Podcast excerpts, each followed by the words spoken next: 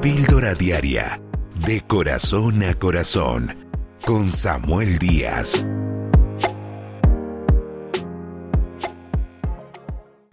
Una de las cosas con las que tenemos que vivir en nuestro corazón es con esperanza.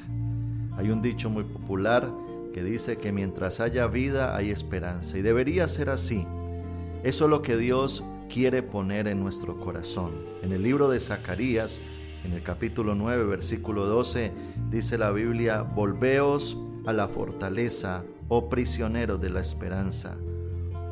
Hoy también os anuncio que os restituiré al doble, dice el Señor.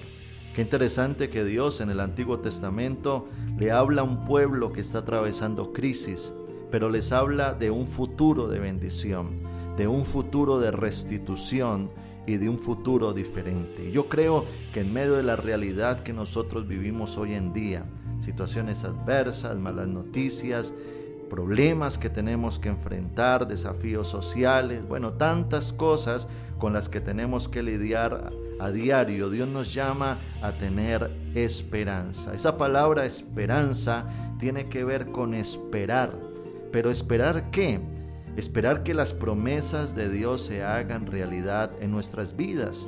Dice la Biblia que sin fe es imposible agradar a Dios. ¿Y qué es fe? Dice el libro de Hebreos que la fe es la certeza de lo que se espera, la convicción de lo que no se ve. Precisamente esa fe sembrada en el corazón genera esperanza en la mente del hombre, en la mente de la mujer. Allí es donde tenemos que alimentarnos de la palabra de Dios, porque muchas veces lo que alimenta nuestra mente son las noticias, las redes sociales, la radio, lo que dice quizás el familiar o el compañero de trabajo, pero no la palabra de Dios. Y está bien que nosotros nos enteremos de lo que está pasando en la sociedad. Vamos a tener que de una u otra manera escuchar o ver cosas pero que lo que determine lo que creemos, que determine lo que nosotros esperamos, debe de ser las promesas de Dios. Dios no es hombre para arrepentirse, ni, ni hijo de hombre para mentir, dice la palabra. Lo que Él ha dicho, Él lo hará.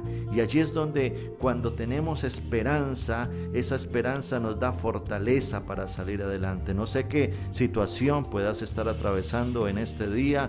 Quizás estás viendo una realidad difícil en tu casa, una crisis con un hijo o en tu matrimonio, o quizás en tu área física hoy estés afectado o afectada o estés atravesando un momento de crisis en tu economía. Pero dice la Biblia, si puedes creer, si puedes creer, para el que cree, todo le es posible. Las circunstancias quieren robar tu fe, pero la palabra alimenta tu fe. Y allí es donde el texto dice que el justo vivirá por la fe.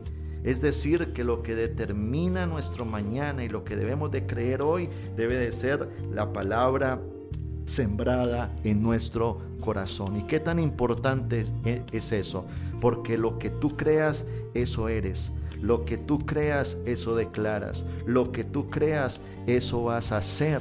Por lo tanto, Tal es el pensamiento del hombre, tal es él, dice la palabra de Dios. Reflexionemos en lo que está llegando a nuestra mente y a nuestro corazón. Yo escucho a muchas personas hablar de manera negativa, a otros de manera pesimista, a otros eh, de manera fatalista y cuando miran el mañana y el pronóstico y las estadísticas o lo que está diciendo la sociedad, por supuesto ellos hablan muchas realidades y en medio de la realidad queja, murmuración y reclamo.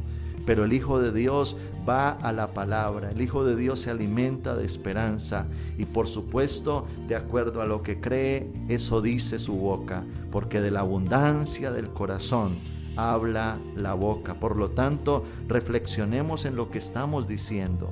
Reflexionemos en lo que estamos pensando o en lo que estamos haciendo, porque eso evidencia lo que está en nuestro corazón. Es el momento de mirar a Dios.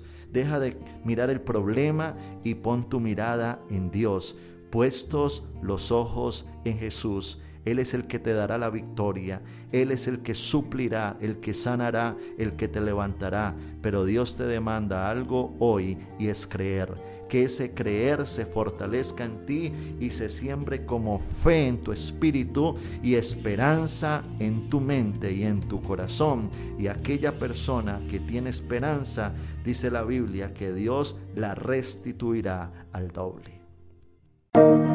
Suscríbete a nuestro canal de YouTube, Pastor Samuel Díaz, y recibe una dosis diaria de inspiración